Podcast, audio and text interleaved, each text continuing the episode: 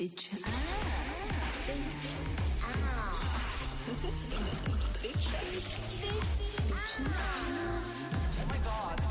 啊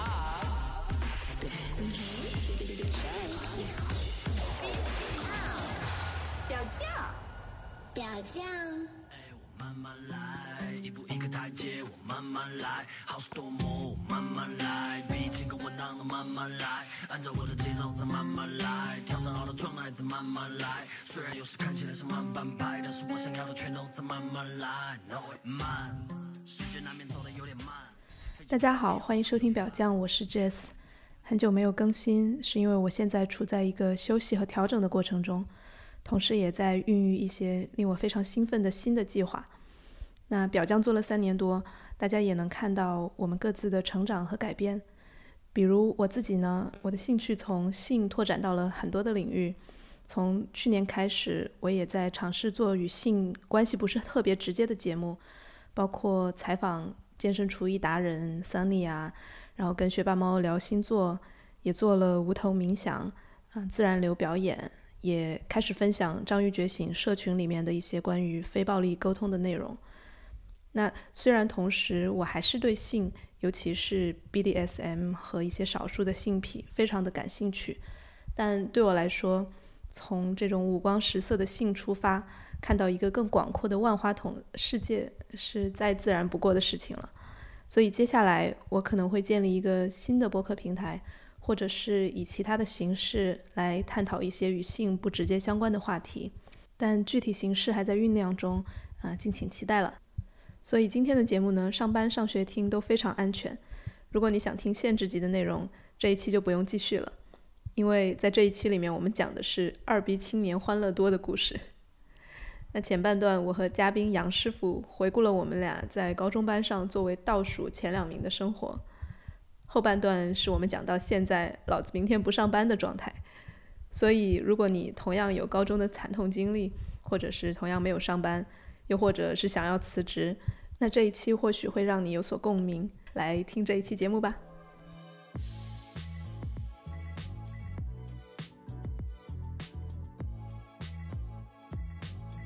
大家好，欢迎收听表酱，我是 Jess。啊，好久没见，是因为这段时间也处于不上班的状态，自己人比较散。嗯，也是一个，呃，刚好我的老同学杨师傅，他也处在同样的状态，他是我的高中同学。那我们在高中的时候就是班上倒数前两名，但后来发展的都还不错。我是呃去了国外读书，然后读了博士。那他自己是南开大学的本科，然后川大的研究生。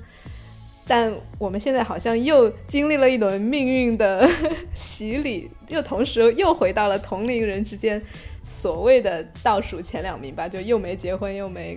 不上班，又没有孩子，又没有房什么的。呃，来，杨师傅给大家打个招呼。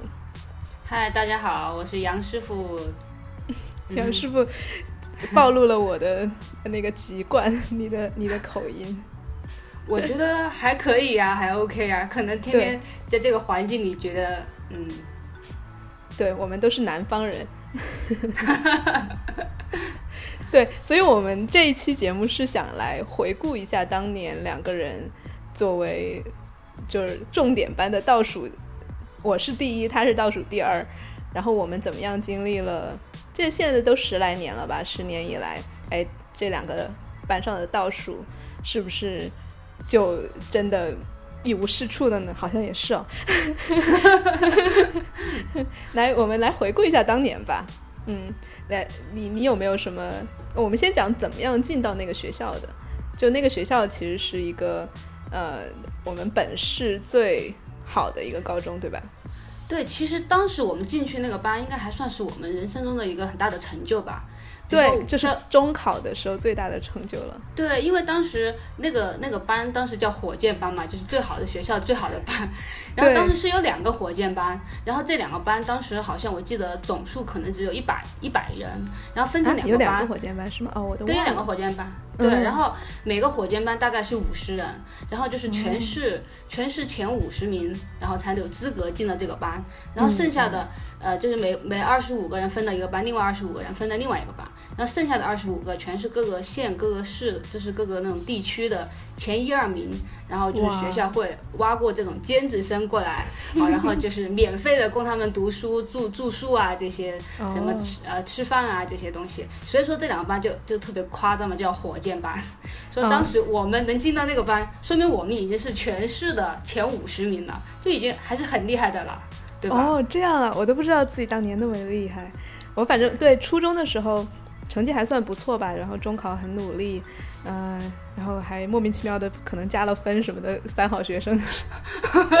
反正就就就进到了这个火箭班。嗯，当时对这个学校，他们所有火箭班的人都是冲着什么清华北大这种什么苗子去培养的，对吧？然后还有很多奥赛，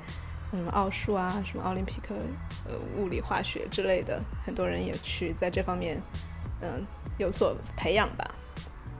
对吧？好像当时说你只要进去这个班，你可能最后一名也能上川大之类的。嗯，对，当反正当时还是刚进去的时候还挺，嗯，你你是什么感觉呀？我是有有一点小激动、小骄傲，然后又同时感觉压力很大，因为班上所有人都是很厉害的人嘛，然后就觉得自己曾经，比如说在初中的时候，班上是前两名，但是进去了，刚进去的第一次考试，我好像记得是二十七还是什么的，就挺没有成就感的。你呢？其实我好像刚进去还没有那么明显，我觉得，因为我印象我第一次好像就是前几次有那种摸底考试，就是成绩好像还可以，就就是本来实力还是有的，就在那里的，就一开始还没有被就是整个氛围就是腐蚀的时候，就对自己没有被我腐化掉。对，那个时候就觉得还还还挺好的，也没有觉得怎么样，啊、但是也不知道，因为就是传说中很多就是那种县里的天才呀、很年轻呐、就嗯一二名啊，就常年就是那种，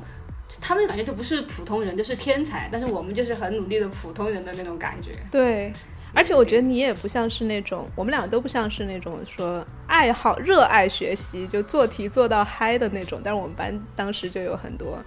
就抱着一本题，甚至是就我们没学过的那些什么高高二、高三甚至奥数的题，天天在那儿钻研。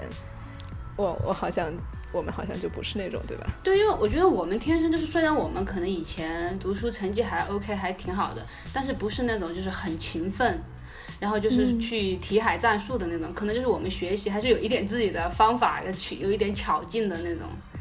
对，但是就可能耍点小聪明，有时候。对，所以说就不是那种很刻苦，就刻苦和勤奋其实跟我们没有关系，我觉得 啊，那是你吧？我觉得我还是，呃，挺刻苦就的。遇到考试的时候还是有一点刻苦的，但是总体来说，就是我们两个想说的是，当时在那个班上就就不突出，对吧？我们俩就是默默无名的，默默无名对但是的两个，那是一开始默默无闻，到后面就比较有名，因为太烂了。就是被蠢、很蠢、很很很愚昧的那种有名。是吗？我真的，我这一段记忆非常的模糊，你帮我回忆一下。你你可能是不愿意回忆起那段悲惨的故事。对，你知道经历了创伤之后，那一片记忆都是白的。我觉得我其实我觉得那一段就是高一的那一段，嗯，对我的人生的就是那种记忆还是挺挺大的，真的哦、对我影响还挺大的。我觉得，嗯因为因为那一段就是完全是我人生的一个转折时期吧，就是嗯就是在之前就一直感觉还挺良好的，然后到进了这个班感觉也挺良好的，就可能也是班上或者有甚至有时候是年级的前几名的那种，然后进到这个班就没多久，然后就变成了就是倒数。然后你你以为是那种偶尔的一一次两次，但是后来发现就是几乎成为一个很稳定、很固定的一个模式了。然后就突然一下子落差就从一步对，就突然那种身份就是我以前是第一名，我以前是就是第一名、第二名，突然变成倒数第一倒倒数第二名。以前别人看我们的眼光是那种哇你是学霸，你有光环的那种，现在突然变成看你都是很同情你，然后觉得你是一个智障的那种感觉。就我觉得这这段时光那种对自己心理上的那种转变，让你自己去接受这种还是很难的，我觉得这种状态。对，看清自己其实很挫很挫。就如果有比较的话，嗯，对我来说也是一个一个转折吧。哦，对了，我我还想说的是，我们当时那个学校是末位淘汰制，就是那个火箭班，对吧？嗯，就全年级两个火箭班，如果你呃好像不知道多少名吧，反正就如果一直都是后拖后腿的人的话，你就会被淘汰到重点班去。听起来像是一个第一世界问题。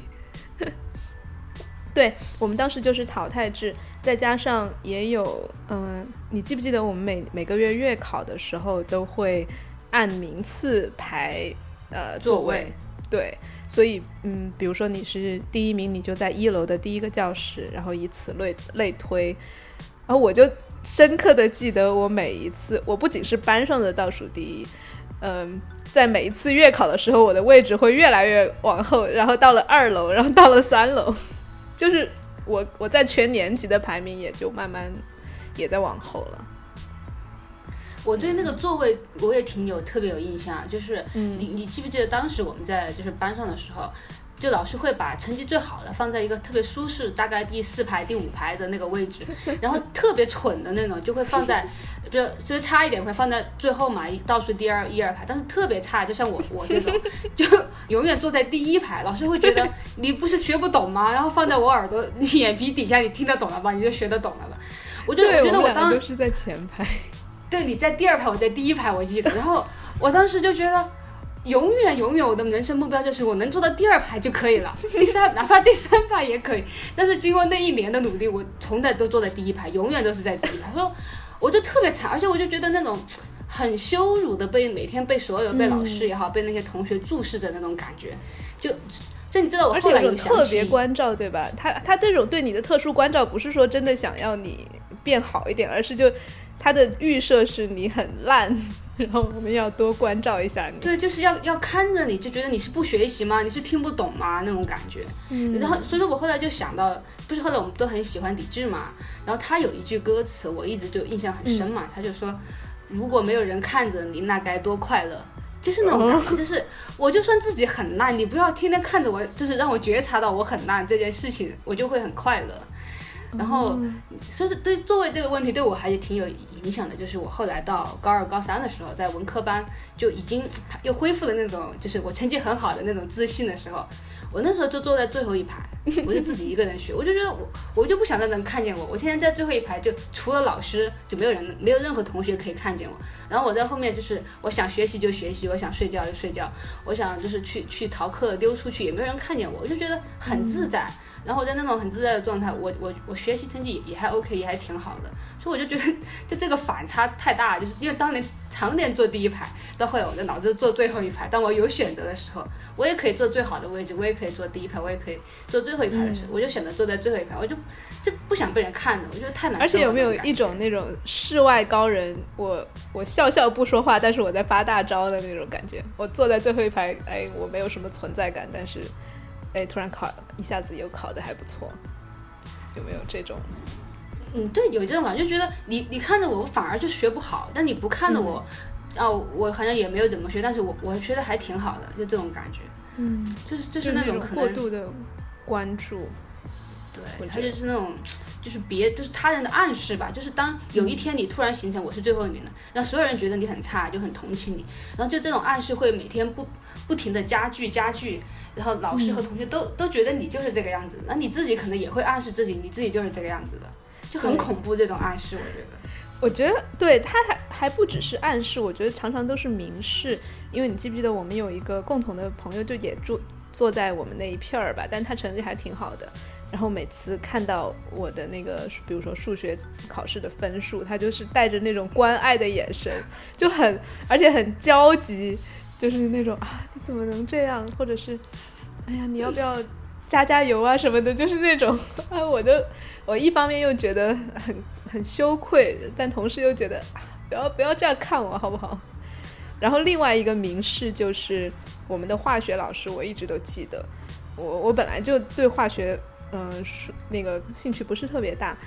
然后但他有一天他就把我拉到外面去，单独跟我说，就说你多少也是一个火箭班的人，你不要拖整个班上的后腿。哇靠！当时我听了，我再也不学化学了。你看一下，你现在回想起来，当时的自己觉得自己特别玻璃心嘛，我觉得就很容易被这种有一点一点的明示暗示就，就被被自己就被摧毁的那种感觉。因为我其实觉得我们当时其实主要的问题真的还是那种心态的问题。其实我们的就是学习能力啊，就是学就是那种实力其实并不差，我觉得。嗯就是你那东西还是学得懂的，因为我有印象，就是有一次，当时我们我我就是跟他们那一群就是线上的一二名，就是那种天才的人，就玩的还挺好的嘛。然后有一次他们就讨论一道，好像我记得是一道物理题，他们就就是好像就不不会做嘛，就做不出来。然后当时那道题刚好我回家的时候我就做出来了，我就给他们讲，我说这个题我做出来啊，你们可以怎么怎么怎么这么做。我就给他们讲，讲完了以后就可能这这是对的嘛。然后他们就一副特别惊讶的表情，哇塞，你竟然会做这种题，我们不会做的题，你竟然会做，就那种感觉，我就觉得我明明是就是在帮助了你们，告诉你这个题要怎么做，反而我自己受到了侮辱，哦，我就 你都会做，对，然后他们就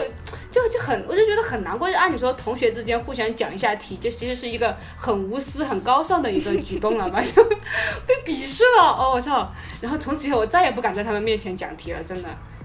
就是这种感觉。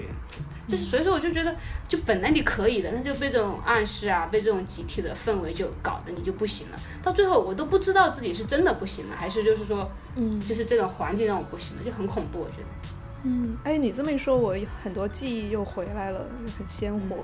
就我我觉得你这个说的是一方面，就是你的贡献不被人看到，然后还有就是因为这个班大家所有的人都是冲着清华北大去的，也都是冲冲着什么奥赛去的，好像大家的价值衡量你你这个人有没有价值，都是看你的成绩。那比如说当时我在班上，其实。我我是文文艺委员还是什么，我不知道，我忘了。但是反正就还很很有才艺的那种嘛，比如唱唱歌呀、弹弹吉他什么的。但我就觉得这些东西在班上不会被不会被欣赏，就不会就不会被看见的那种感觉。就就比如说我去参加一些什么表演，但但大家可能的反应就是啊，你今天又没做题，或者是 对，就就有那种，包括其实你想高中生还是呃有那种青青春期的一些，比如说爱美啊这些东西，但是你你生活在一个这样的，比如说像你也说了，县里面啊天才少年，他们都其实是有点不修边幅的吧？就比如说我们经常班上的那些人，时尚品味堪忧。但 所以这些时候，你自己的一些一些优点就完全被看不到了。然后包括我自己当时也是语文还不错吧，喜欢写一些东西，但是因为你写的不是不是议论文啊，不是一些就是要符合那种高考要求的文章，就好像也就就总之就是你的你的优点被看不到，你的缺点被无限放大，所以确实是挺影响心态的。对，他就其实就是一个很功利嘛，就是你的这些才艺，你的这些就是穿着时尚也好，对我高考分数有任何帮助吗？没有，所以说就就没有用啊。说你每你的那些歌喉，你的歌声，就只有我一个人能欣赏 谢谢你啊！这是不是只有我欣赏？然后你就。其他人，我记得当时你还记得吗？当时在晚自习的时候，大家都在做题，我们两个就很无聊。然后你就说：“你我好想唱歌啊，你想听什么歌？随便点。”然后我就在那 我就给你，我就点歌，你就在后面，我坐你前面嘛，你就在后面唱歌。然后我们周围的同学都在安静的做题，就我们两个人在玩。啊，我都忘了这茬了。我唱歌，他们难道没有不会觉得被打扰吗？就是估计还是很烦嘛，就皱着眉头，但是就觉得应该也 就也还好，就觉得反正就就两个弱智，让他们自己在那玩。而且感觉可能他们也觉得我们自己也气聊了，然后他们对我们也失去信念了，然后就我们可能唱歌什么的都不管。对啊，就可能就像我们以前可能看到那些班上最后的那种撇火用的那种感觉。哎呀，你要不要你要不要给非呃不懂川普的人讲一下什么是撇火药？撇火药，对，就是一个火炮，它就是是不是就就就摔不响，点的它都都不会爆的那种感觉，就就已经不行，无可救药的感觉了。嗯嗯嗯。嗯，对，我还想到就是我们当时晚自习的时候，就经常他大家都在做题，我就我们就做不下去了，就跑到操场上去散步，然后还就就做各种无聊的事情。然后我记得有一个操场，操场后面有个小卖部，很少有人去。然后那个小卖部旁边还有那种，你知道石灰，就是那种叫什么东西啊？就是像一个洞一样，一个桶，就用水泥做的那种桶圆桶。然后我们还 还说要不要钻进去之类的，就做一些很无聊的事情，但就是不想去上学。其实我我现在反而就觉得，就是就是，比如说我们刚才说的这些闲聊啦，就是闲逛的这些事儿，其实就反而因为我现在刚好也失业，也没有在工作嘛，我反而觉得这些东西才是让人找到生活的那种意义、那种生活的那种美的那种东西吧。就只是只有停下来，慢慢的去，不要那么功利的去生活，去做一些什么事情，我觉得自己才能够找到自己吧。所以当时我们就是本来我们应该是这样的人，但是被那个环境就胁迫的、挟持的，就过那种很功利的那种生活，反而就找不到自己，就真的是找不到自己。所以说就不能在里面很舒服的就学习啊、成生活啊这些。嗯嗯，哎，那总体来说，你说的这个是一个比较。嗯，不愉快的经历，你在那半年里面有有一些什么愉快的记忆吗？我好像是很少，因为对，嗯，跟听众朋友说一下，就是我们后来就读了半年就被淘汰了嘛，就各自去了别的班，然后反而混得很好，对吧？嗯，但在那段时间里面，你还有别的一些，除了就是很受压迫、很不不开心，还有别的记忆吗？我记得，你知道那个时候，因为。这个班当时虽然没有分文理科嘛，但是几乎所有人都默认是读理科的嘛。你理科有前途啊，理科去好找工作，这种就几乎已经是那种所有人的公理常识。文科是比较蠢的人才读的，对大家都对。但所以说，当时上比如说政史地这种课，就几乎没有人听课，然后他们全部都在做就是数理化这些的这些作业啊这些。但是我我其实对这些很感兴趣嘛，就说我基本上上特别是特别是历史，我都会听课，我就觉得。因为我们这个历史老师其实他讲课讲的特别好，他后来就是也是那个呃文科班是文科最好的火箭班的那个班主任嘛，所以他他其实他其实是很有想法的一个人，他他他也挺有一点有一点另类嘛，有一点不主流，所以说其实我们很我们后来很多读文科的时候，很多同学都很喜欢他，我特别喜欢他，但是对，但当时没有任何人听他的课，但是我记得我。我会听课，然后我会跟他回应，我会跟他就是回答他的问题什么的。所以所以说我就觉得那种就感觉老师在这里 在一个五十多个人的班上跟你一对一教学的那种感觉。对，然后而且后来他也会讲文科的一些，就是他还是有一点想让这里面一些比较优质的生源，就是找一些人去读文科嘛。嗯。就毕竟，所以说我就觉得就是上他的课还是挺开心的。然后，而且我成绩就是就是当时你不知道你知不知道，我们当时呃每次月考也好，就是就会排名嘛，有有两个排名，一个就是班上他们只看理科的那种学科的排名，还有一个就是所有文科理科拉通了的排名。嗯，然后因为他们所有人都不学，所以他们考得很差，他们也不关心，也不在乎这个。但是我记得我我会我去我会去考试去备课去备考嘛备考，然后所以说如果月考考出来，如果按照全部所有课程拉通的那个排名，其实我还是挺好的，好像我记得好像也是前十几名的样子吧。所以说我就觉得这这个东西是我在那个环境里能稍微让我有一点点找到自己，就觉得自己还有一点用，然后老师还能看见你，还能被一点点认可的那种感觉吧。所以说就妈呀，你这么一说，我我更加觉得。我啥用都没有，我当时，我觉得当时，而且而且我觉得，而且我觉得很开心的就是当时，嗯，你就觉得在那种完全黑暗中有一有一条明路，有一个有一点点光芒，有一个出口。就如果你顺着那个走，也许你还就是能够就是救一下自己的那种感觉。所以说后来当时分科的时候就就去读了呃文科嘛。我记得当时我们那个班上除了我们两个以外，还只有一个女生读了文科。几乎所有人都都在理，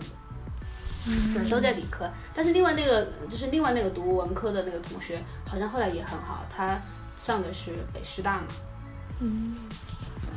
对你这么一说，我当时你是有一个相当于有一些线索，就是你的有些方面比较好，你就顺着那那一条走。我觉得我当时是一切都很很渣，然后。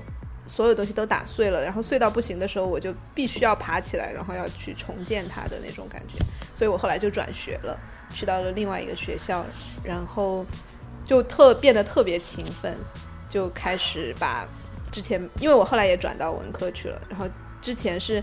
呃那那在火箭班的那半年，基本上文科理科都没怎么学，然后又从从头开始把所有的东西都学一遍，然后每天超级刻苦，然后很快其实又就我觉得还是有一些小聪明或者是有一些技巧的，然后就在另外一个学校的也是重点班，然后就到了前五吧，前十之类的，所以感觉就还挺不一样的。嗯，我觉得我我记得，嗯，我想说就是你当时在就是当时在那个班上理科班的时候，你有没有说就是给自己打过鸡血的时候，说我凭什么我做不到这个？我为什么就要当最后一名？我一定要怎么怎么努力？就是你完全没有，我当时完全是一个那种被击垮的状态，完全是就就你想知道那种打拳击打到地上爬不起来的那种，就根本也不想爬，就对你这么一说，我完全没有。你你还有一点是吗？我还有过，因为因为我记得，就是我当时不是突然就发现有一天发现自己到就最差的那种学学渣的那种状态的时候，嗯。我就我就想起我自己很小的时候就有过这种经历嘛，就是因为我小学的时候是跳过级的嘛，嗯。然后我我跳级的时候，呃，就是我是因为就是家里面想让我读书不要读的那么晚，然后就让我跳了个级，但是其实我根本就是就是其实是小学一年级了，就是就也没有学什么，但是因为我但是我跳了级以后，我就去去那个新的学校的时候，我第一次考试我还记得特别清楚，我就考了五十五分，就是语文，就小学一年级考了五十五分，就是班上最后一名，而且跟最就是跟倒数第二名大概差了。就是他可能八十多分嘛，七八十分嘛，就可能差了四五十分，然后大家都觉得我肯定是一个智障的那种感觉，但是实际上是因为我当时就没有学过拼音嘛，就不会就很嗯对，就很多字不会认识，然后就题都读不懂那种感觉，然后就很差，然后老师就会找我家长说，呃，他实在读不走了，要不要就就就是还是让他到正常的班级，但是就老师和家长，但是就没有放弃我嘛，然后还有好多同学来给我补课，自己也很勤奋，每天早上早起，然后来就是练习啊这些，但是我真的就很，我觉得很很夸张，那个时候也很差，但是因为从来没读过书，就就意识不到那个差生是什么感觉，但是慢慢的在别人同情的眼光中，你知道自己很差。但是我大概经过一两个月的时间，我我就已经是班上前一二、一二名了，就是就是那种感觉特别爽，你知道吗？就是那种嗯从从最后一名到一二名的感觉。然后到所以说当时我就回忆起这一段经历，这算是也是十几年前的这种经历，但是我觉得嗯我可以做到，我就打过鸡血给自己。那我是我是从来就没有说在老师布置的作业以外去买过练习册，然后去补过课的人嘛。然后那个时候我还我还记得特别清楚，我买了一本数学的练习册，就是老师额外老师布置的以外的，自己自己偷偷去买的，而且我自己偷偷一个人把那本练习册都做完了，就就唯一的一次，我从小到大这么多年，就是读书二十多年，从来没有就这么主动过。然后一点用也没有，就是自己那么努力的拼搏，那么努力的给自己打鸡血，就是我凭什么做不到？我我一定可以，我要重现当年的辉煌，当年的奇迹，没有用。就就那一刻真的是就是体会到我是努力过，我是就是去、去奋斗过，去拼搏过，对对自己来说已经是极限了。但是我就觉得嗯一点起色都没有，自己对自己还是不行，然 后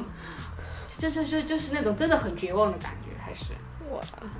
但但我想说回到就是小时候，我我觉得我们很可能很多中国人的家长他都没有意识到五岁和六岁之间其实智力发育差很多的，就小孩越小一岁就就是差距就越特别大。然后像什么跳级啊，你跳级啊，还有我我是我爸妈从小把我就四岁多将近五岁的时候就开始上一年级，然后也是就蠢呐、蠢三年。等到大概到四年级或者将近五年级的时候，突然一下子智商才搞感觉才就位一样，然后也是其实也没有很努力，但是就是之前你发育比较晚，脑子比较慢，然后就一直都是什么六七十分班上倒数，然后到后面也是五六年级的时候才开始，然后之前我一直没没觉得这个有什么，后来才就接触了一些儿童教育方面的呃专家，他就说什么四五岁岁你拿去读一年级，真的就是脑子还没发育好，好吗？就是很有一点强人所难，强人所难，没有就是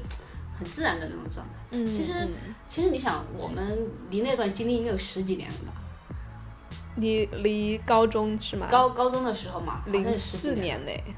嗯，对啊，但是其实你你看，我们又就是大家又又又各自经历了这么多人生的经历以后，再反过来看，其实那些所谓的成绩分数，我觉得就是并不能决定你的人生走向，好像并不说就怎么样的。你那个时候好，或者那个时候第一，那个时候最后一名，好像差距也不是这么大。没有啊，你现在依然很蠢。那这个就没有办法改变了。没有没有，我我特别同意你说的，就嗯也包括当年我们火箭班的人，其实也不是每一个最后都去了清华北大，也也有去就看似比如说排名很普通的一些学校的学生，然后去到清华北大的也不见得他后面比如说人生就很顺，或者是他各方面的成长都比较完善。我我现在对这个看得很重，就是你除了分数之外。不管是你的兴趣爱好，还是你的情商、你的人格是否健全，我觉得这些太重要了。然后，如果你只是在一个非常看重分数的这样一个班级里面的话，其实还是挺挺受压抑的吧，这些方面。对我，反正我现在觉得，就是从那段经历，我其实就可以悟出来，就是那些让我们不快乐的东西，其实就是我们不想要的东西。嗯就是反而我们就是真的就是想要，就是让我们快乐的东西，可能看似无用，然后看似就是没有什么很功利，但是其实它就是我们需要的东西。嗯，对对，而且尤其是人和人之间关系也是这样。就比如说我前面说到的那些老师，让我告直接告诉我你你你是拖后腿的。然后包括哎，还说到这个，我们之前不是也还说，好像是老师在黑板上出题什么的。我我靠，那个真的是人生定在了十耻辱的十字架上，就是那个时候，我觉得。说句老实话，我这一段忘了，但是你你你跟我提了一下，我好像隐约有一点记忆，你能再讲一下吗？哦，你不记得呀？我简直记得特别鲜明，是这个样子的完全不记得就是了。当时我们的那个班主任就是数学老师嘛，然后他其实看似就是脾气很温和，但是他就会有一些我觉得很很残忍的一些做法，比如说他、嗯他会有时候就会在黑板上出题嘛，就大概出嗯一到十个以内或者七八个，然后就第一道题就是最简单的，然后第二道题、第三道题慢慢的难度就增加，可能到五六道题就特别难。然后他就会把这些题全部出完以后，就会指明就是点一些同学上去做，然后就最蠢的就做第一道题嘛，然后慢慢的就根据他的实力就做二三，然后觉得最最聪明的就会做最后一道题，然后我永远都是做第一道题，而且几乎永远做不对。那我呢？而且你在是？你肯定也是第一道题嘛，我估计你也没有资格做第二道题嘛。因为我记得特别清楚，就是当时你你上去做嘛，然后你在上面解题思路，你说写错了就用黑板擦呀什么的，他们都能看见你每一步的那个做法、想法、思路，所有的同学，全班同学都会看你。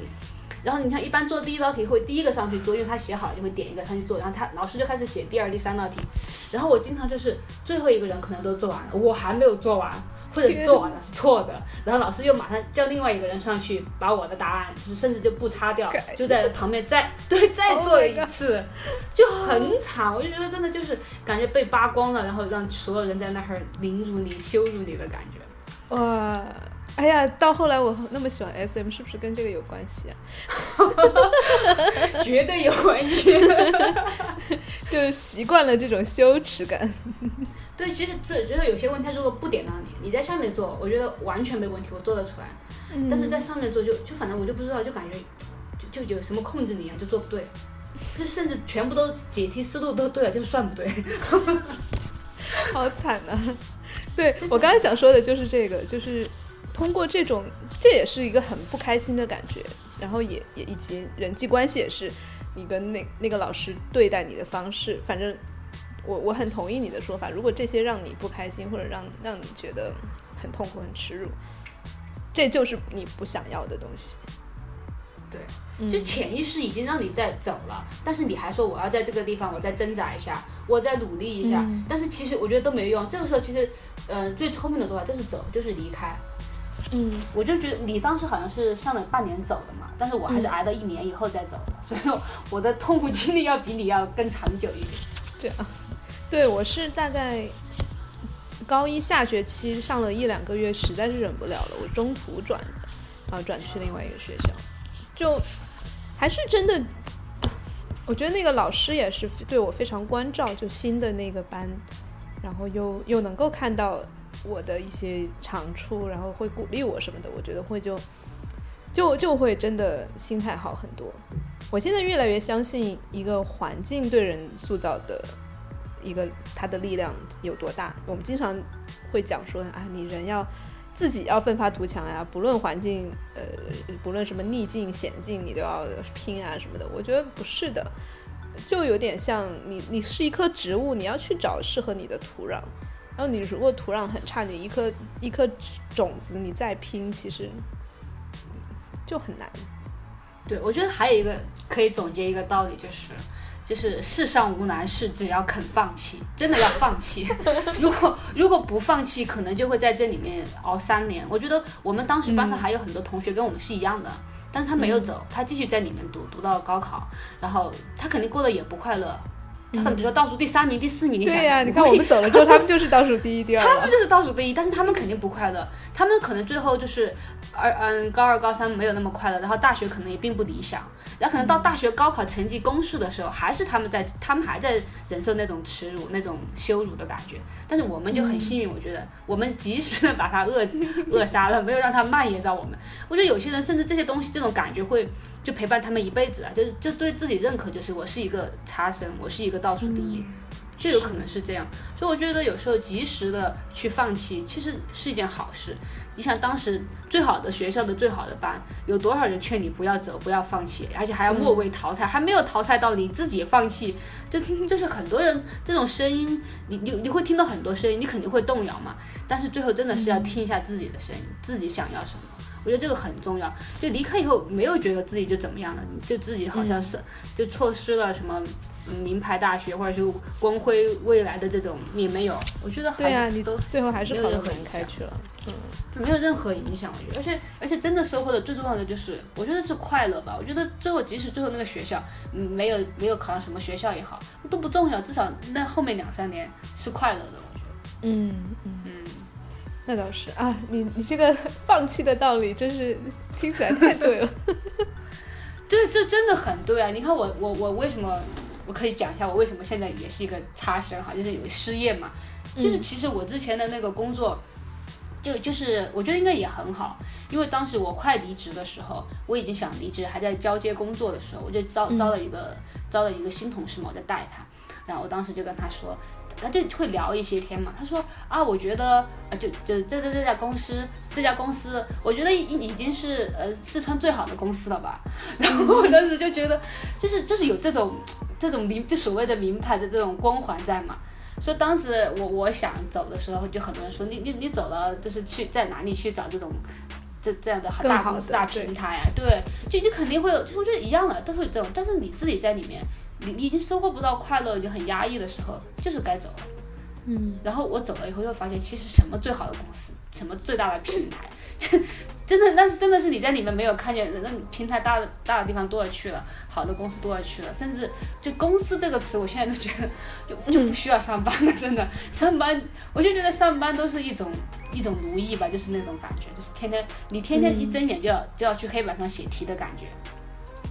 但是我我现在我现在天天一睁眼就是去操场闲逛的感觉，就完全不一样，真的。就是哎，所以听起来嗯，听起来你好像不管是在高中还是现在这个阶段，你更优先的都是那种及时行乐，是这样吗？就比如说，好像在外人看来没有太多意义的无聊的操场上闲逛，还是现在不上班睡大觉，你会觉得，嗯，你会很看重这样的这样的快乐。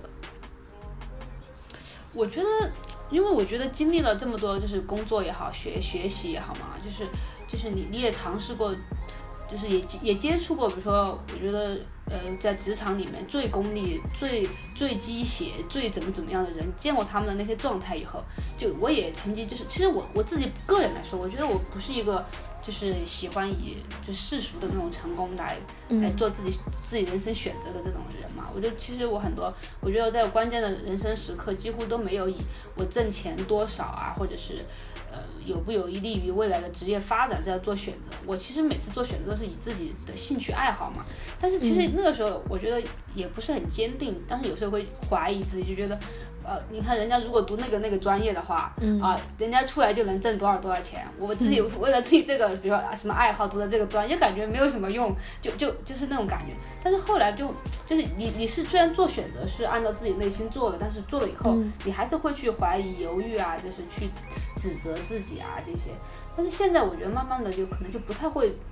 有这种想法了，就是因为。就是也也经历过那种，就是也因为就是嗯比如说身不由己的时候，经历过那种，我为去为了钱特别努力的去奋斗，啊，去去工作，牺牲自己的时间，把所有投到事业里。但是我发现那可能不是我想要的，那东西支撑不了我。嗯所以说我所以说你说那个及时行乐，我觉得就就也其实也不叫及时行乐吧，就是真的去就是找到自己真的想要什么东西吧。哎，那我很好奇，就是你上一份就刚刚辞掉的这份工作，是当时你顺从自己所谓的顺顺从内心，然后找做自己喜欢的事情找到的一份工作吗？其实当时接到这个 offer 的时候也挺犹豫的嘛，就这个 offer 就是，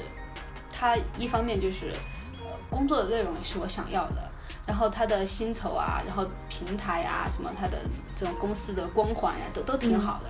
但是另外一方面就意味着你的那个什么，呃，工作压力很大呀，节奏很快呀这些。所以说，但是就很犹豫，但是我就心想还是挺好，但是我当时接这个 offer，我觉得还是挺好奇嘛，我就很想看一下，就是这样的职场的生活是什么样子的。嗯因为我我以前的工作也不是这种类型的，就我经历过一些我在国企啊，在互联网公司都干过嘛，就没有在这种特别大规模的民营企业里面，所以就是也有一点好奇，就想去，所以就想去看一下。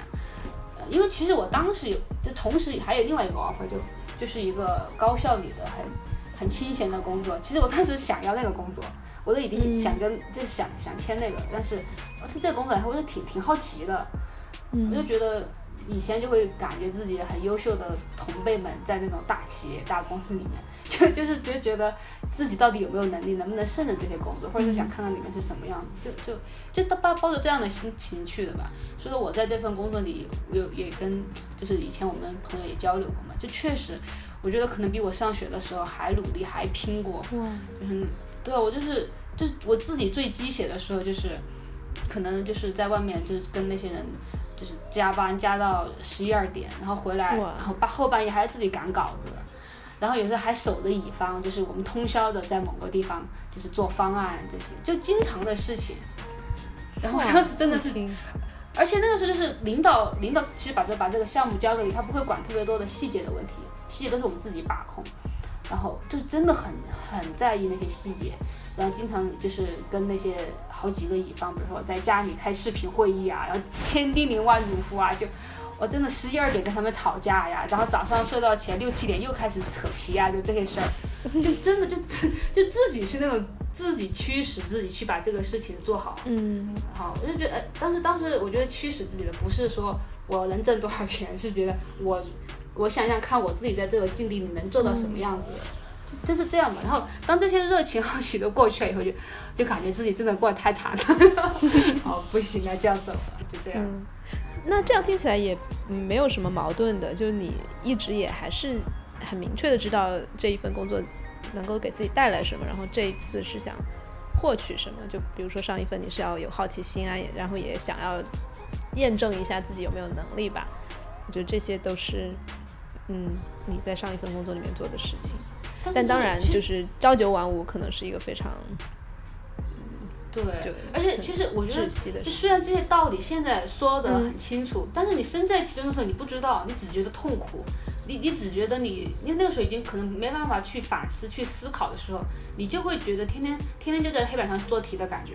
就是那种感觉。嗯我就觉得，我就觉得，所以说不管在什么境况下，就人还是要不停的去去反思吧，去有时间去思考这些问题，才想得通。因为在当时我上班也，在后期也很痛苦，也很痛苦，所以说我就觉得那个时候应该就是没有时间去思考、去去反思、去感受啊这些，去倾听自己内心的内心小孩的声音。嗯，那你现在有就是听吗？现在他听听倾听自己的话会怎么说？现在就是使劲儿睡。对，现在就是，比如今天早上醒了，就是就问一下他，问一下自己内心的小孩，现在还想起床吗？然后他说再躺一会儿吧，那我就再躺一会儿。我就觉得这样很好，真的。嗯，其实我们现在就很神奇，我我觉得我们两个经常有一些就是中间有一些失联，但也从来没觉得说就不再是朋友了，但而然后偶尔再回来呃重新联系起来的时候，又觉得很多东西都还很相似，然后又很很亲切的感觉。就我现在也是一个类似的，跟你很像的状态，也是不上班，然后呃，可能也是因为过去五年读博士压迫自己太紧了，然后呃很就又又很快的进入了下一份工作，然后又继续就没有好好休息过，然后这段时间我就也是一个呃感觉要把自己内在小孩宠宠好一点的状态吧，就不起不想起就不起，然后哎，反正就就就就比较，呃，相比之前的紧张，现在要松散很多。对，但哎，那我想问你的是，就是你现在这样，在外人看来好吃懒做，没有没有不上进的这样一个状态下，你会自己会觉得慌吗？或者是呃，比如说现在没有没有固定的收入，你会怎么处理这个？其实就一开始会觉得，嗯，怎么说？其实我觉得是个很神奇的经历吧。就是当时我我离职的时候也没有就是裸辞嘛，而且对后面的规划几乎也没有。然后我就说先先不管嘛，先玩儿。大概玩了一两个礼拜以后，我就觉得自己按理说应该会就是会焦虑，又应该会慌了嘛。结果我发现，就每天睡觉还是睡得很好，就就没有、没有去焦虑，没有慌。然后我我反而对这个现象很奇怪，就觉得按照以前来说，我就应该慌了，因为我完全没有规划嘛。但是现在没有，就是因为我一想起来，就是又又要回到那种状态去，就完全完全不想，完全很抗拒，就觉得现在这个状态很好。然后所以说，为什么当时就是呃要要说去开开滴滴嘛，就是其实我觉得这个东西真的就是一对自己的一个幻幻影，一个暗示吧，就是告诉自己，即使你什么都不管，你还可以去开滴滴，你开滴滴至少挣不了大钱，不会让你饿死。所以我就觉得这东西，我觉得很喜欢这个东西。这个东西很好在于，我我知道我自己不会饿死，对吧？我我肯定，只要我不饿死，那我可以就就可以先去想办法做自己喜欢的事情，做自己嗯就是让自己怎么舒服怎么来。然后有有一天，然后当我知道自己要怎么做了，我就知道怎么做；当我不知道自己怎么做的时候，我就我就什么都不做。我觉得。嗯所以现在反而这种慌的状态就就不太有了。嗯，对，所以所以像你说的开滴滴或者是其他，可能我我现在在这边也想的是，哎，反正如果真的是是没有钱了，肯定有各种各样的方法可以可以吃得上饭。对，这个相当于一个保底，但它不是一个你真正想去做的事情。然后比如说现阶段你真正想做的就是睡觉，就是去玩。我觉得我们不管是社会还是比如说包括我们的家庭，或或者是周遭正在认真工作的人，对这个都非常有有偏见，或者是有很多很多很多评判吧。就是哎，你你你这样好吃懒做，你你什么都没有追求之类之类的，都都听起来很负面。但是我从我自己和你的这个状态里面，我能够知道的是，其实我们不是就是这辈子接下来都会这样了，但只是我觉得更像是一个无限期的暂停吧，就直接就可能过去的生活中有太多的嗯没想通的东西啊，或者很多拉扯呀，然后但现在就是一个你慢慢把它呃暂停下来，然后让让自己。比如说内在的声音、内在小孩子的声音和一些呃更加世俗的声音，呃，就更加一致的一个过程吧。这个过程要要持续多久我不知道。然后其实我们两个也算是一个比较奢侈的状态，可以耗着积蓄来想这些事情。然后与此同时也有一些嗯创造一些东西来来维持生计。其实这个是一个，我觉得是一个很很很需要勇气的行为吧。我觉得，因为我就想起嘛，就是就说到这个，就是我当时在考虑离职，但是还没有离职的时候，然后那个时候其实特别焦虑，就是那个情那个时候情绪是起伏的。就比如说有时候就会想啊，我要是离职了，我就可以去干这个干这个干那个，我就列一堆东西出来，就觉得哇好开心。好，然后但是过两天又会想，我靠，我我离职了，我没有收入了，没有每个月稳定的收入，我我要怎么怎么办？那然后你这个状态就是这种交替的。嗯，然后后来我离职了以后，就就是有有那种 HR 还有同事推荐嘛，一些工作还挺好的，就是收入这些也挺好的，就就来找我的时候，我我当时真的就只犹豫了十分钟不到，我就拒绝了。就这个就是这份工作其实比我之前的工作收入高很多，因为我当时就突然想到。即使我我问这个 HR，我说这个加班多吗？我这压力大吗？他说啊不多不多，我们怎么？但是我心想，你给了这么高的工资，你肯定会想，我我我我肯定用你，一定要用的怎么怎么样？就算让你加班，让你怎么样？他不会有愧疚感。然后我就会觉得，我当时就这么想的，我觉得，如果我去上了这个班，我接了这个 offer 的话，那我那我以后的生活就是只有工作一件事情。我我之前离之前我设想的，我可以做这个做那个做这个都做不了了。我没有时间做，没有精力去做。然后，比如说你想挣钱也好，那你的钱永远只能通过升职加薪来完成。嗯，你你你你再多的钱，你又有多少？但是如果说你能够做这个做那个做这个有意思的事情，你可能真的要钱的话，绝对比那个多。嗯，所以说，所以我当嗯，你说。没有，所以我当时就就只考虑了十秒钟、十分钟，我就把这个拒绝了。然后我觉得很快乐，我也不慌。其实我当时我还是不知道我自己想想干什么，但是我觉得就是通过，就像你说这个，就无限期的暂停，暂停了以后，你有可能今天想做这个，有可能去做一下，没有做成功也没有关系，过两天又去做那个，去尝试一下。比如说没有这段时间，我们可能也不会录那个什么老师傅，师师傅不要停这些事情，我就觉得挺挺开心的，我觉得。就不要去特别功利的，就是想我能不能成功，我能不能挣钱，我觉得就就挺好的。是，哎，说到这个，跟大家推荐一下，杨师傅现在在录一个播客，叫《师傅不要停》，是吗？嗯，大概也是一些闲扯的内容吧，也不知道你这个什么时候上线啊？嗯，对，反正就是几个好朋友在一起，就一些话题就聊一下，扯闲扯一下呗。嗯嗯嗯。哎，那我现在好奇的是，就是你前面说你呃辞职之前会想很多可以做的这样那样各种事情，嗯，到底具体有哪些事情呢？然后你现在有没有再去做它们？其实有，但是就会觉得我哪些事情，比如说，嗯，比如说就是呃有一些一些有意思有有怎么说？比如说以前想健身嘛，健身这些东西。没有时间健嘛，但其实我还挺喜欢运动的，我很喜欢跑步嘛，呃，我最喜欢运动是跑步跟打羽毛球，嗯，对，然后然后但是其实，比如当你工作很忙的时候，你几乎没有时间锻炼，当你一有时间就肯定想睡觉嘛，是，对，然后然后我然后就是看书嘛，我我去年一年几乎没有看过几本书，就特别羞愧，其实我很爱很喜欢看书的，你像我我之前呃就高考填志愿的时候就是。就是就是想以这个看书为职业嘛，对吧？中文。然后但是，对对对，然后，呃，还有比如说想考一些证啊，想去学一些以前不会的技能啊，比如说我一直不会游泳，很其实很蛮想学的。然后就是想做一些比如说有意思的，跟朋友做一些有意思的这些尝试啊，去接触不同的人啊这些。虽然就是，然后我就会觉得想做的很多的，我只是说了一些嘛，可能有一些也不太好在这上面说嘛哈。哎，说一说说一说，我们这儿哪有什么禁忌？没有，就会就是我会觉得有一些很有意思的。喂，喂，快说。不是，我就觉得其实就是可能也不会鼓舞到大家一些很私人的事情嘛。好吧。比如说，我就觉得，嗯，比如说我我会举两个例子嘛，不一定去做啊。嗯，就是那些跟朋友聊天，就会觉得突然就会想说，自己近视了这么多年，十几年，就是为什么不去做一个近视眼手术？那以后我就永远不用戴眼镜了，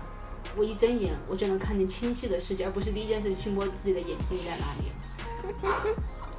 就是反正类似，比如说，那要不然去纹个身吧，从来没有改变过自己，嗯就是就是这些，就还是，但是从来没有想到底要纹个什么，就比如说类似于这样。有有的没的，就是好像，但是但是自己想起来就会很兴奋的事情。是，哎，我听起来更像是这这现在的这一段暂停或者空白期，让你的一些想法都有有机会冒出来了。它跟你要不要去做还没有关系，就是你在上班的时候，连这些想法他可能就是时间让他冒出来的时间都没有。然后现在就是有点天马行空的这样一个状态，在这样的阶段里，就是你看我之前跑步嘛哈，嗯就是经常就很喜欢跑步，但是跑的很少。但是我现在就是会去我们那边有一个特别大的湖嘛，那个划那个湖大概要九十公里，啊，我就很开心自己去跑，就跑了好几次，就就完成了这种环湖的哇，哦，就就很爽。就虽然说，就很多人就说。呃跑步就是什么中产阶级的那个嗯什么广场舞，但是我就觉得，就是虽然很没有意义，但是就但是自己很爽啊，跑完了自己很爽。然后像像打羽毛球也是，因为打羽毛球你不能自己一个人完成嘛，你需要找队友。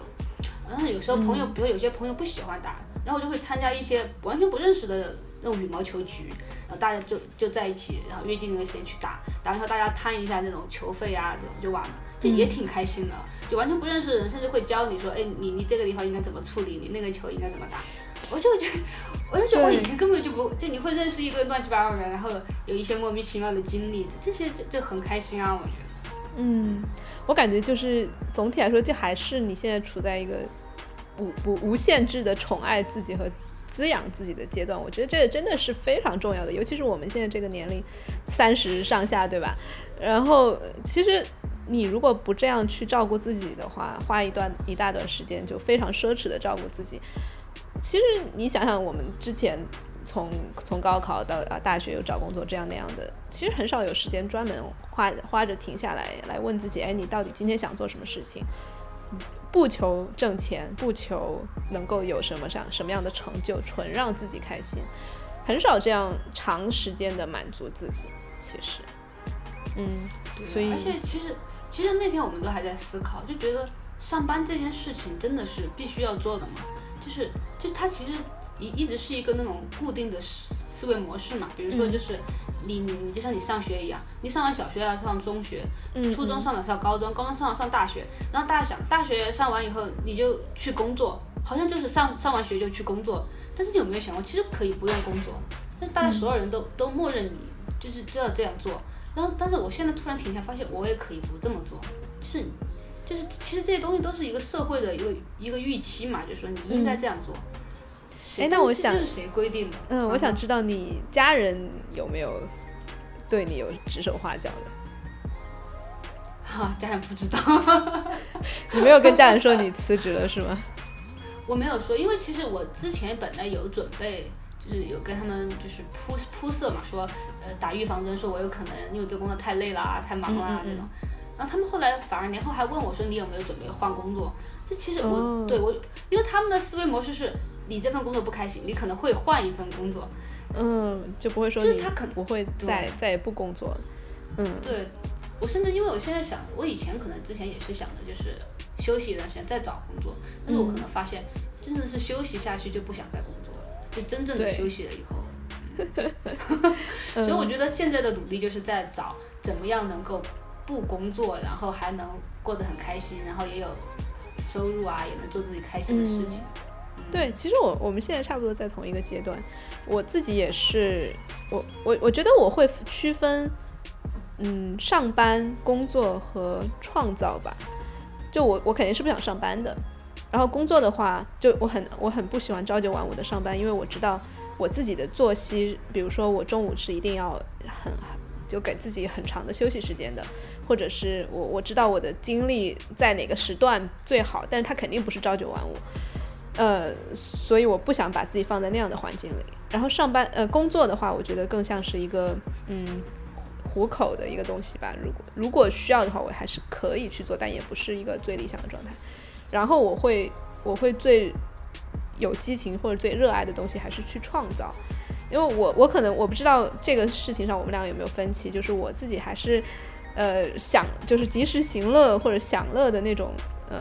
是会让我会慌的。就如果完全天天都在享乐的话，我会感觉没有在没有没有输出，只有输入。然后我会很我会把自己的成就感放在一些输出上面。所以，但但但但在底线上，就是我也不想上班。嗯，就我觉得也是一个不断的嗯熟悉自或者是了解自己真正想要什么的过程。然后在这个过程中，其实也我也收到过不同的 offer，就是你做这个做那个。但我会觉得，我跟你一样，就是犹豫在拒绝的时间会越来越少，因为你跟你自己想要的东西会越来越接近，你越来越清楚。然后当下一份 offer 来的时候，你就会很快察觉到哦，这个东西不是我想要的，然后就会很快的 say no。我我是觉得在这个看起来无所事事的这样一个阶段，是在做这样一个训修炼的吧，嗯。嗯，对，就是其实看着反而就是看着好像天天没有做什么事情，但是反而在这样的这些闲暇的时光中，你对自己想要什么，想成为什么样的人是越来越清楚了。嗯嗯嗯，哎，不过你你没跟你爸妈说呃辞职这个事情，还是挺明智的选择。就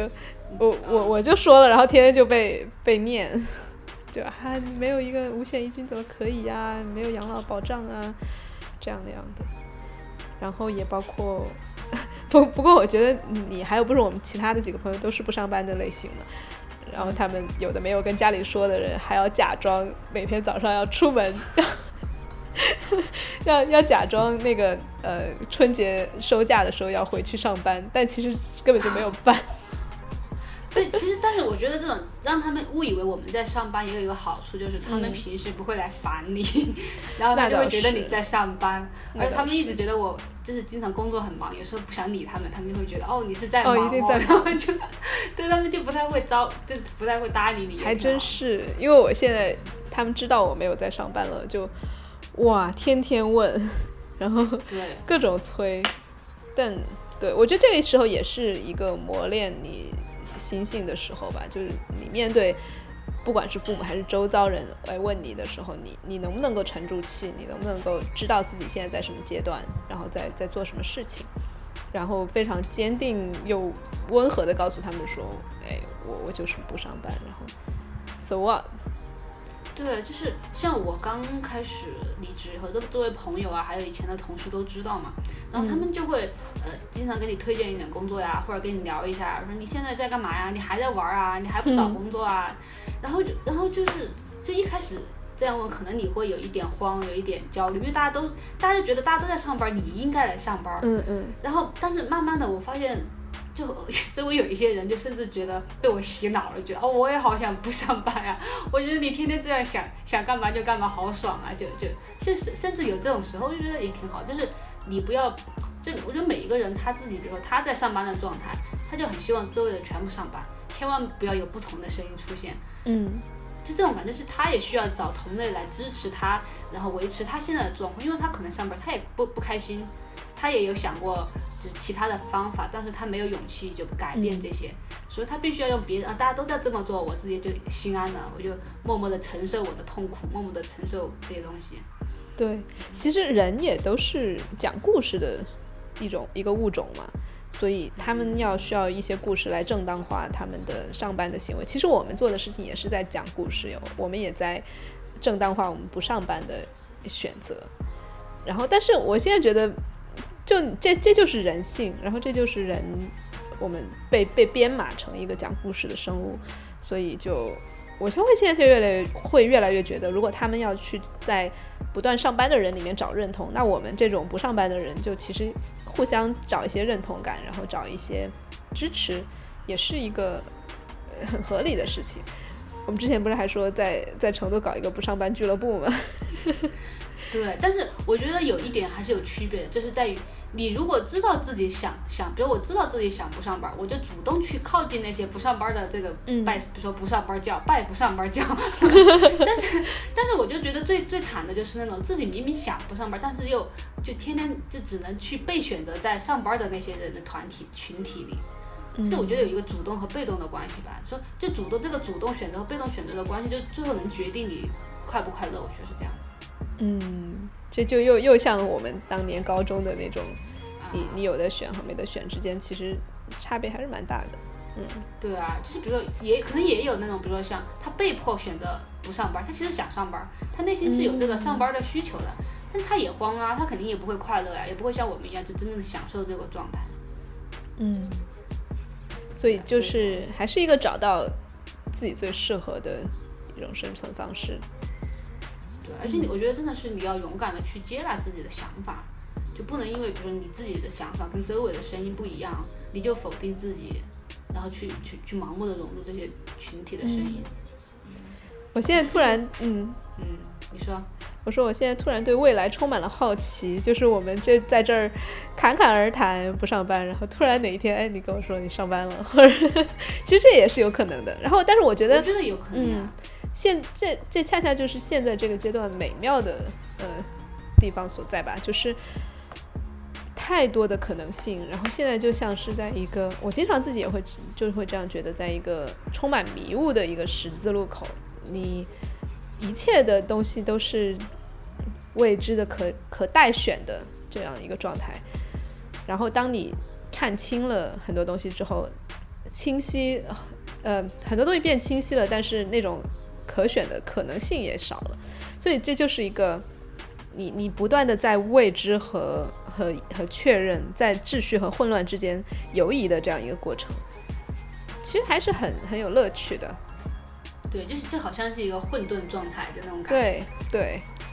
因为我我那天也是有你这样的感受，就是那天我突然想到我自己可以做这个，可以做那个，然后我忽然发现自己一天二十四小时都不够，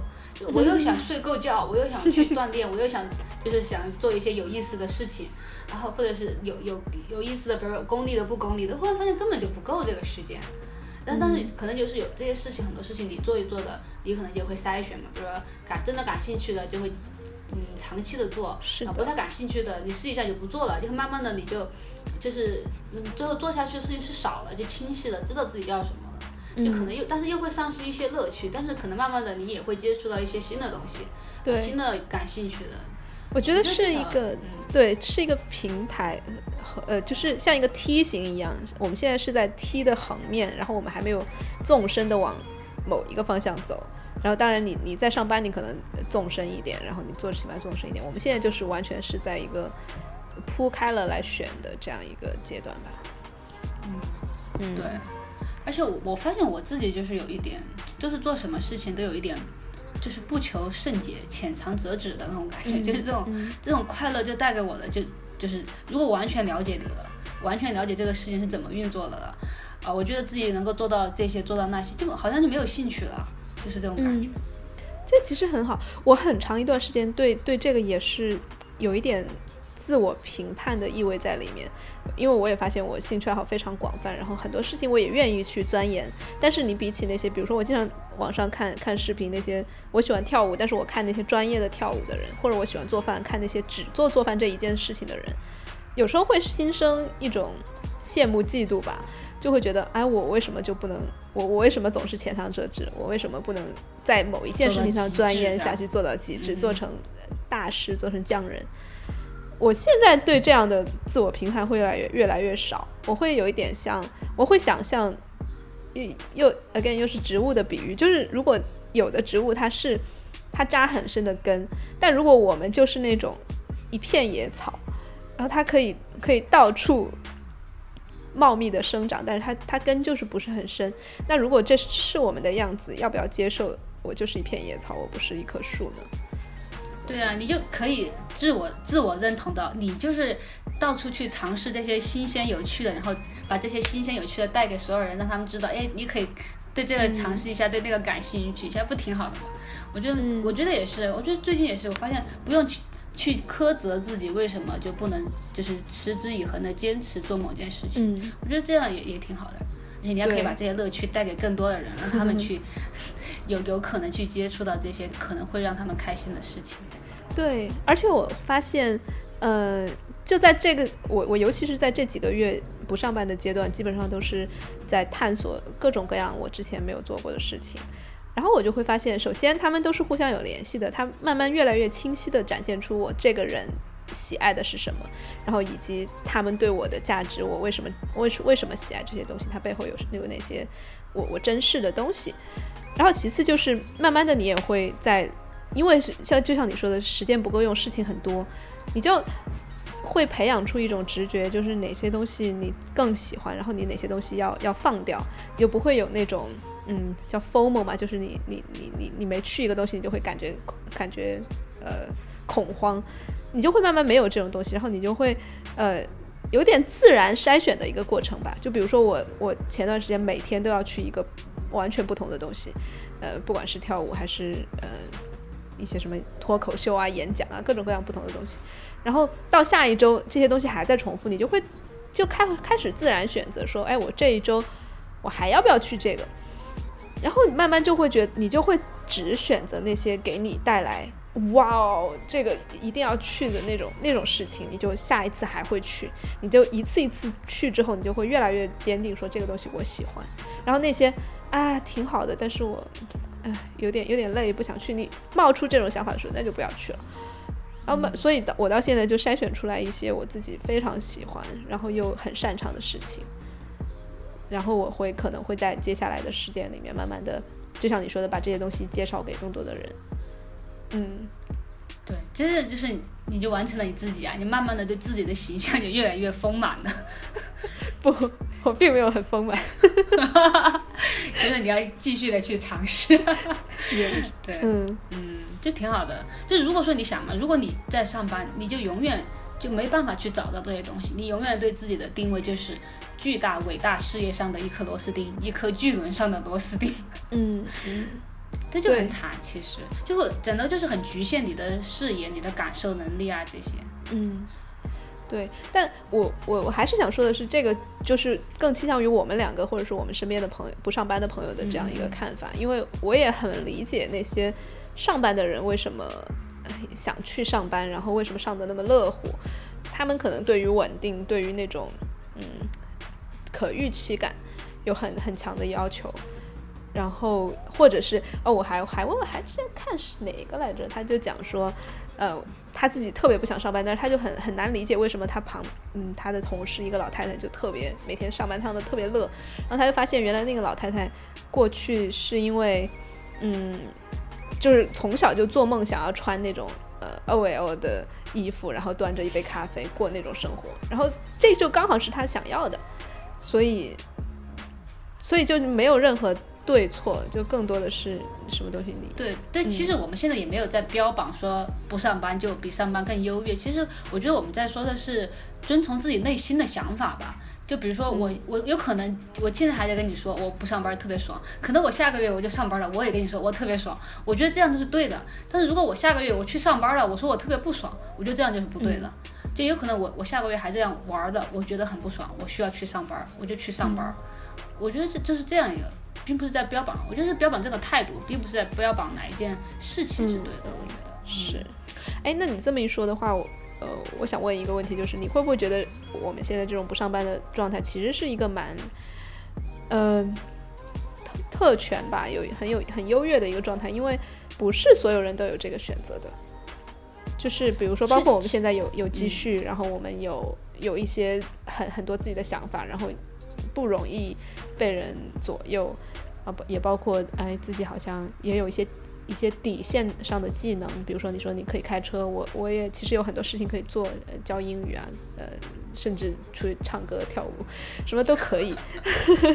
呃，但。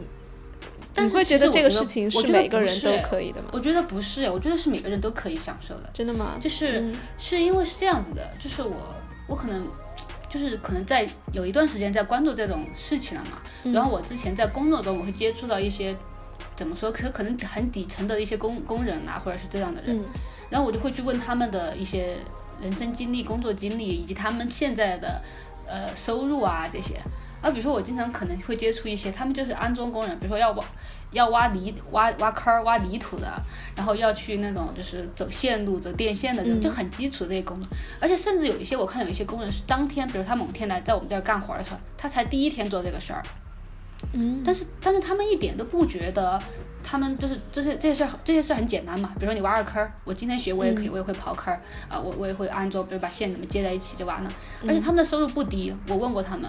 我我就会有时候说，我说你们这个一个月能挣到，就说七八千嘛，然后他们说，哎呀，七八千肯定没问题嘛，就是 就是所以说，就他你说他们有什么有有什么技能吗？没有，他们有什么就是学历吗？我觉得也没有，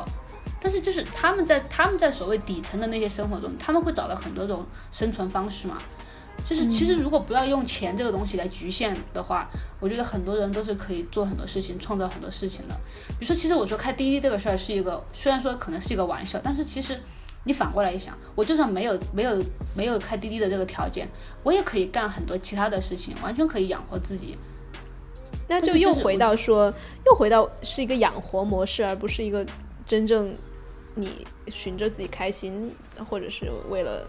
行乐来做的这样也不是，我觉得，我觉得养活是一个怎么说？对我自己来说，就是一个，嗯我只要觉得我能达到这个东西了，我就我就放心，我就 OK 了，我就可以去、去去所谓享受这些东西了。但是我就觉得，如果说这个东西是一个大家在意的点的话，那你完成就是你完成达到你介意的这个点，其实我觉得不是一件难事，对每一个人来说都可以做到，而且这些事情不会耗费你太多时间精力。但是如果你永远就说我没办法了，我如果不上班，我就没有办法去做这些事情了。我如果钱不够，我如果没有攒到足够的多的钱，我就不能做这件事情了。如果总是有这样的想法，我觉得什么事情都做不了。我觉得只要没有这个想法去限制你，有很多种可能性，真的。就就像就是就是我们今天的主题不就是当当时很学渣嘛？嗯如果有一天发现你不要想我自己永远只能学渣了，我再努力也上上不去了的话，嗯你的人生有很多种可能性的。你想，我就很同情当年的倒数第三、倒数第四，他们可能就就就就就永远是倒数了。我可能，嗯，大高中三年都是倒数，可能在大学继续倒数了。嗯所以我就觉得是这样，我就觉得，我觉得不要为钱去忧虑吧，就是，就真的到了没有钱、没有没有钱用的时候，你肯定有办法想办法去挣钱。然后当你发现，哎，挣钱不是一件必须要考虑的事情，你肯定会有把你的时间精力拿去去寻找这些东西，你想要的。我觉得每个人都可以，但是首先要破除自己的心魔，就是我没办法做这件事。哇，感觉 猫老师附身了你。没有没有，我我我我自己可能也现在也需要这些东西来来来来来给自己洗脑。没有，我觉得这是一个很很很合理的一种自我激励吧。因为就像你说的，如果你不给自己有一些信念的话，植入一些信念的话，别人就会植入，然后别人植入的信念，自己有时候又很难抗拒。所以，嗯，而且我觉得就是就是想想现在要做什么事。当你比如说发现明天我需要上班了，我经常玩的很焦虑、很慌的，那我就去上班，我觉得没有问题的，我觉得都没有问题的。所以我就觉得，如果因为我发现现在我会发现，以前真的在焦虑一些事情就没有任何意义，就焦虑的就是永远是明天的事情，或者是永远几乎都不会发生的事情。嗯，比如说你过去会焦虑什么？就是比如说没没钱或者什么的。我其实我发现我以前焦虑的会是我在玩的时候会不会很焦虑，我在玩的时候会不会没法安心的玩？我以前会焦虑这种事情，肯定会焦虑。而且我怎么去处理我这个焦虑的状态？我很焦虑的时候，我怎么去呃跟自己相处，跟朋友相处？我会焦虑这个东西。焦虑未来的焦虑，这个对啊，就其实就是很荒谬。对，嗯，哎，但你你这么一说，我其实这是一个很很正当的焦虑，因为当你真的没有在工作，没有在上班，然后没有被朝九晚五的碎琐碎的事情填满的时候，你其实生活中非常多的空闲时间，然后一开始会很不习惯，而且因为你空闲的时间，你如果没有没有拿一些一些什么闲一些看似可有可无的工作来占据这些时间的话，你就会被自己的想法占据。然后这个时候其实真的就是要跟自己的想法相处很长时间，然后否则你就是可能要去花，要去转移注意力，要去运动啊，或者去去看看各种剧啊。但是当你不做这些事情的时候，能不能跟自己的想法就不焦虑的相处，其实这个是不上班的人的一个很大的挑战。然后或者是说，如果能做到的话，就是一个很大的成就。对，如果你你如果做到跟自己的想法好好相处、和谐共处的话，就就其实还发现就就就能达到那种很美妙的状态，就会享受很多事情。我觉得我现在又能够感受到风吹的那种感觉，然哇后听到鸟鸟的声音的那种感觉了。对，就是就像我今天出门我去拿快递嘛，嗯然后我就我就很习惯性的戴了耳机，然后就说这一路上听个歌什么的。但是今天天气很好，然后就是风很大的，但虽然没有什么太阳，就是那种风清天明的感觉。嗯然后我就一首歌都没有听，我就把那个耳机关了，我就就去听那个就是那种呃风声，树的声音，对，就就很棒那种感觉。就我发现以前就完全听不见这些声音，全部都是各种项目的声音、甲方、乙方、领导的声音，就这种感觉。对，哎，你这让我想起了就 Johnny J 的那首歌嘛，慢慢来。我觉得嗯在我现在的这段时间里面，我我经常会听它，然后也会经常提醒自己说，你慢下来之后，呃，就像你说的，可以听到风吹的树的声音，然后你也可以平时好多被调低了的，就是被静音了的一些东西，它会出来，然后你又慢慢的，我就感觉整个像一个，如果说人像蛇一样会蜕皮的话，我们就是在一个蜕皮的阶段吧。嗯，所以说就然后就很庆幸。冬眠一下，蜕一下皮，然后又重新再长出来。我就觉得有时候，比如说面对这些不好的经历啊，比如说以前我们那种特别蠢的时候，我们现在就可以一种很玩笑、很调侃的，嗯就是过来人的那种眼光去看它。我觉得如果以后就是在遇到这种时候的时候，我们都不要陷在里面，就就可以一种哎，以后我可以去调侃他的这种想法来的话，就过得会轻松一点。嗯，但还是还是那句话，要及及时放弃。及时放弃。对我，我可以分享一个，就前段时间我们几个朋友不是去了一个寺庙嘛，嗯嗯，然后然后就就是看见我今年的属相是犯犯那个犯太岁，哦然后就去抽了一个签，然后心想，我当时就会想，哇，今年犯太岁，要是抽个签会不会抽个下下签，就很尴尬。结果就去抽了那个签出来，就是下下签，然后，然后但是但是当时内心就很平静嘛，就觉得已经预想到我我已经我都已经犯太岁了，嗯我抽个下下签就就是很正常的一件事情嘛，然后就很正常。啊，我抽了以后就就看那上面写的各种诸事不宜嘛，就做什么事都不好。然后我心想，那就挺好，我今年什么都不用想，对呀反正就是 什么事都都都不好的，那我就不用努力，不用给自己就是我要努力干嘛，我要努力干什么，嗯嗯我就刚好今年就不用努力干什么。所以我就觉得，就如果说以前的我的话，我看到一个下下签，我就可能就会觉得很很怎么样。然后比如说周围的朋友再一调侃我，我就可能就就整个人就就那个气压可能就 low 爆了。但是我那天就心情很好，我就觉得你要是给我抽个上上签，我还压力很大，我觉得我要努力去做点什么事情啊。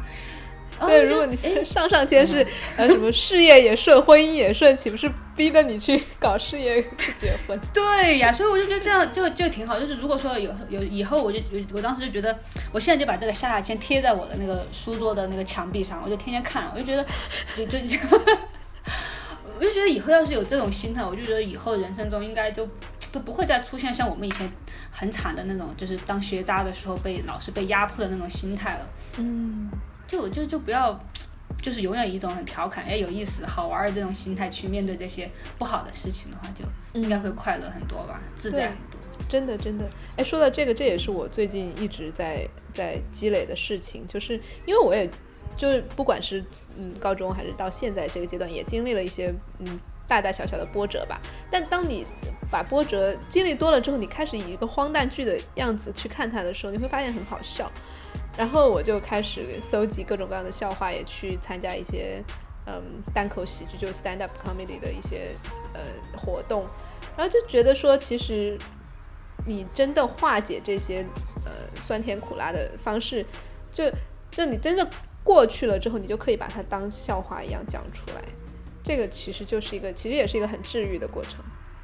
是不是就有点像那个那个美剧那个麦瑟尔夫人还是什么的那个？哦，对我也我也有在看《了不起的麦瑟尔夫人》啊对啊，对，就挺好的嘛。我觉得，就最后你的那些所谓的那些苦难不好的，就成为你自己让人家搞笑的那些段子的。对而且其实写段子很难的，我最近才发现，然后也需要很多很多积累，嗯，要积累很多苦难，积累很多苦难，然后同时还要积把它想成段子，然后把它记下来，随时手上手上要带一个小本本一个笔，然后就这很好玩的这些事情，对。好吧，我们今天讲了好多，希望 给大家做一个负面没的 负面典范。然后，如果当你在遇到嗯上班很痛苦的时候，不妨想一想，它不是一个穷途末路吧。然后，当你在没上班的时候也，也它也不是一个就从此就会很碎的一个状态。所以，就靠自己能不能够嗯、呃在在这些任何的状态里面找到笑料吧。对，你还有没有什么想想总结的？对，我觉得就是，嗯，不要太听别人的暗示，听自己的暗示。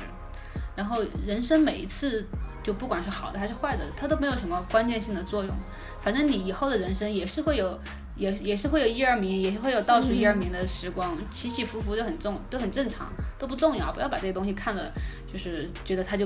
了不得了，怎么样的那种。对，以一种调侃化解的心态去，就挺好。而且还有一个，对你，我最后再补充一个，你说到一个很重要的，就是其实不需要有比较，不需要有排名。我觉得很多的痛苦都来自于你你你把事情量化了，然后再去再去比较、去评价、去排一个高低。然后当你有就很很很土的那个周杰伦的一个歌词嘛，就什么我当我自己的裁判。我觉得当你能够真的做到这个事情，然后你有自己的尺度，你来。嗯也甚至都不跟自己比，甚至都因为你每每一刻都是不同的情境嘛，就放下这种攀比的心理，其实就会，对，你就会找到自己想要的东西，对，对，你就每天都能听见风声鸟声的，是的，是的，好吧，那我们今天就到这儿，嗯，今后有机会再请杨师傅来聊一聊他。嗯，其实还有很丰富的生活，下次再来开车。再看。对，开车，好吧，那就这样，我们跟听众说再见，拜拜，拜拜。